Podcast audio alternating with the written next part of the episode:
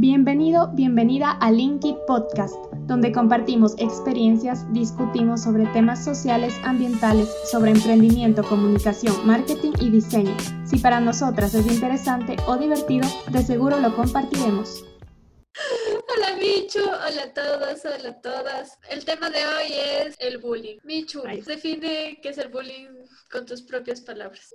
Creo que estar, creo que se refiere eh, en cuanto al sistema educativo, o sea, en la educación, hay personas que molestan a otras personas y causan eh, daños psicológicos e incluso físicos. Es la manera más simple que puedo definirlo. Pero, pero de forma, o sea, pero lamento decirte que no solo es en el ámbito educativo, porque incluso existe bullying dentro del, del ámbito laboral. Entonces es una cosa terrible. Pero sí, o sea, quitando el ámbito escolar, tu definición es bastante acertada. Tú con conoces de alguna persona que ha sufrido de esto o tú misma has sufrido de esto? La verdad es que yo era muy tímida.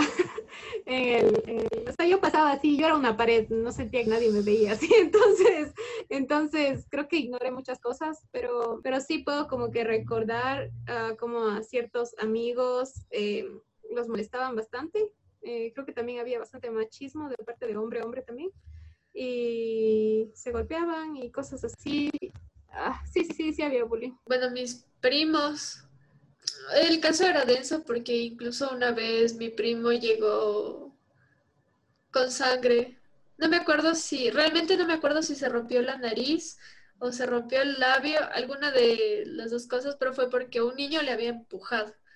Y literalmente le molestaron tanto y llegó un punto en el que ya no soportaba que le tuvieron que cambiar de colegio. Eh, quería saber si es que el bullying viene de compañero a compañero, eh, siendo, digamos, hablando del sistema educativo o del trabajo, o también puede ser de, profesor-alumno, o eso ya no es considerado bullying. No, claro que sí, profesor-alumno también hay. Es pensar en, en o sea, como en las películas, uno ve como que el bullying más en estudiante-estudiante y no entre profesor a alumno, pero bueno, yo, o sea, yo le veo más como un abuso, pero eh, partiendo de el, el, concepto de la idea de que, de que se, que se generó, que comenzó el bullying desde cuando estaban en el ámbito escolar y de, tenían la misma edad. Y si este profesor, digamos, creció con esa idea eh, en su cabeza de, de, que, de que puede molestar a los demás y puede llegar a ese abuso psicológico físico, lastimosamente cuando son niños, ellos literalmente reflejan lo que pasa en sus hogares y son violentos porque obviamente sus padres son muy violentos con ellos, entonces... O sea, sí, sí puede haber como que causas de, la casa, pero también puede... Um, sí hay experiencias que pueden afectar, que, que se genere, digamos, esta, esta forma de actuar de parte del niño, persona, adulto, eh, compañero de trabajo. Pero también considero que, como seres humanos sí tenemos cierto grado de maldad y de búsqueda por, por lo propio. Lastimosamente, este, bueno, el bullying no solo se traduce en un ámbito físico, psicológico, de un, de un espacio físico, no sé si me hago entender. Ahora con las redes sociales y este mundo digital, se traduce o bueno, se ha transformado en un ciberbullying. Pero realmente, ¿cuáles son las consecuencias de esto? O sea, las consecuencias son terribles. ¿Cuál, se, te ocurre algún ejemplo de ciberbullying? Comentarios detrás de la pantalla en la foto de alguna persona ah, diciéndole que es fea o que no debería venir o algo tan simple como ¿por qué subes esta foto? y ya. No, incluso, o sea, incluso las amenazas que reciben son peores. Es súper fuerte, súper fuerte las cosas que las personas pueden llegar a decir. Cuando recién entré a TikTok, había una chica, bueno, se burlaban un montón de una chica que no, no la voy a mencionar. Y decía, sí, o sea, porque por un video específico se burlaban bastante y realmente la chica hizo un video acerca de eso porque no había respondido en un montón de tiempo hasta que su situación se volvió insostenible. Y lo que decía, o sea, decía que les habían mandado, bueno, ya empecé por una broma y llegó a, a comentarios mucho más fuertes, como amenazas ya recibí amenazas y la chica ya empezó a asustarse. Tal vez la gente se burle, tal vez la gente lo haga de forma como, ah, pero solo, solo como chiste, pero realmente eso se puede tornar en algo tenaz. Y bueno, o sea, en fin, hay, hay muchos de estos casos, hay casos muchísimos más fuertes que incluso han llegado las personas que han sido víctimas de este bullying, de este ciberbullying, se han llegado a suicidar por, por todos estos comentarios negativos. Y claro, como estamos protegidos, o sea, no estamos de forma directa con la persona, se cree que se puede comentar cualquier cosa y, y ya. Pero realmente no es así. Yo creo que se deben evitar estos comentarios si es que no se tiene que algo positivo que decir es mejor no decir las cosas porque realmente no sabemos cómo son las personas y no sabemos cómo un comentario puede llegar afectar a alguien. Es un poder que tenemos, digamos, detrás de la pantalla. Se ha perdido el sentido de empatía con la gente. Justamente he estado pensando, eh, por ejemplo, lo nuevo que hay ahorita, que es el ghosting. Hacer fantasma a alguien o algo así, o sea, hace fantasma. Espera, me explico mejor. Em, lo que ocurre es que ghosting, ¿Cómo dijiste? Ghosting. Ah, te escuché ghosting. Yo sí, ghosting. No, ghosting. Ya. Pero lo que ocurre y, que recién me di cuenta porque me pasó a mí, entonces fue como que e, esto existe desde cuándo, así porque no creí que, existía eso.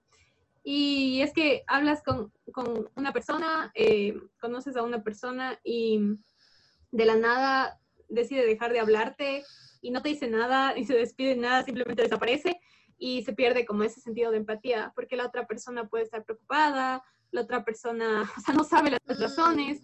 Entonces, de hecho, o sea, según leí, eh, genera ciertos problemas, o sea, tiene impactos, digamos, en la salud mental.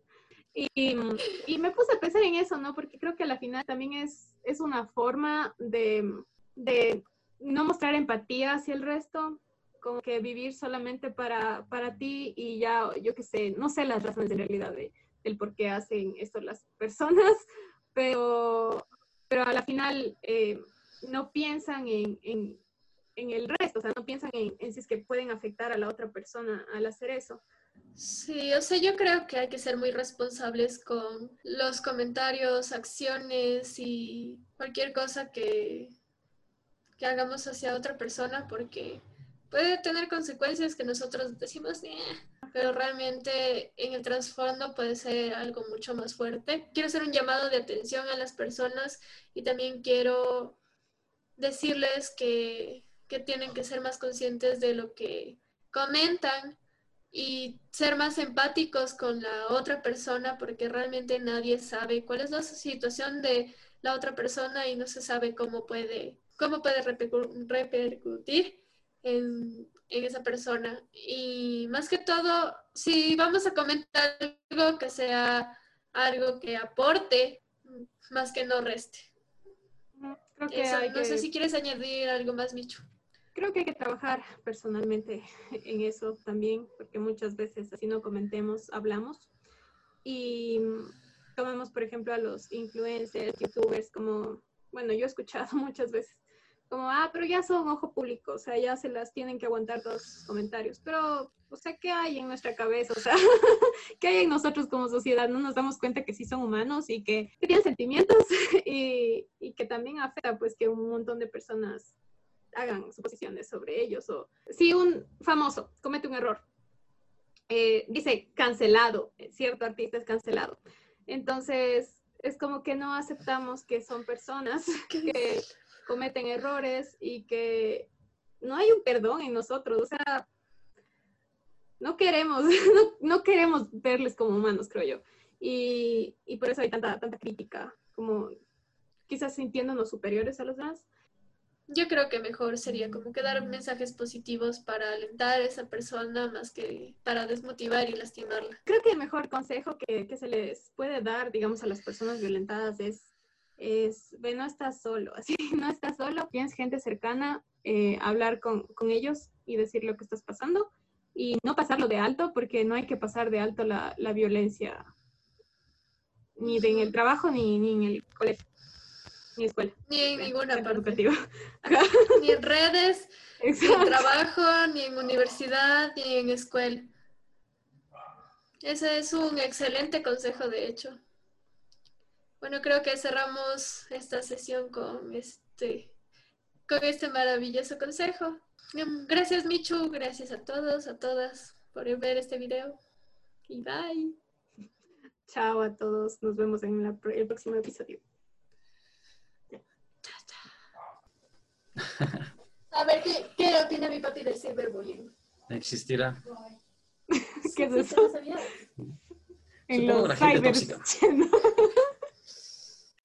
Gracias por escuchar el podcast de hoy. Si te ha gustado y quieres apoyarnos, suscríbete para enterarte cuando subamos un nuevo episodio. Encuéntranos en Instagram como arroba dani.baez y arroba michu.abad.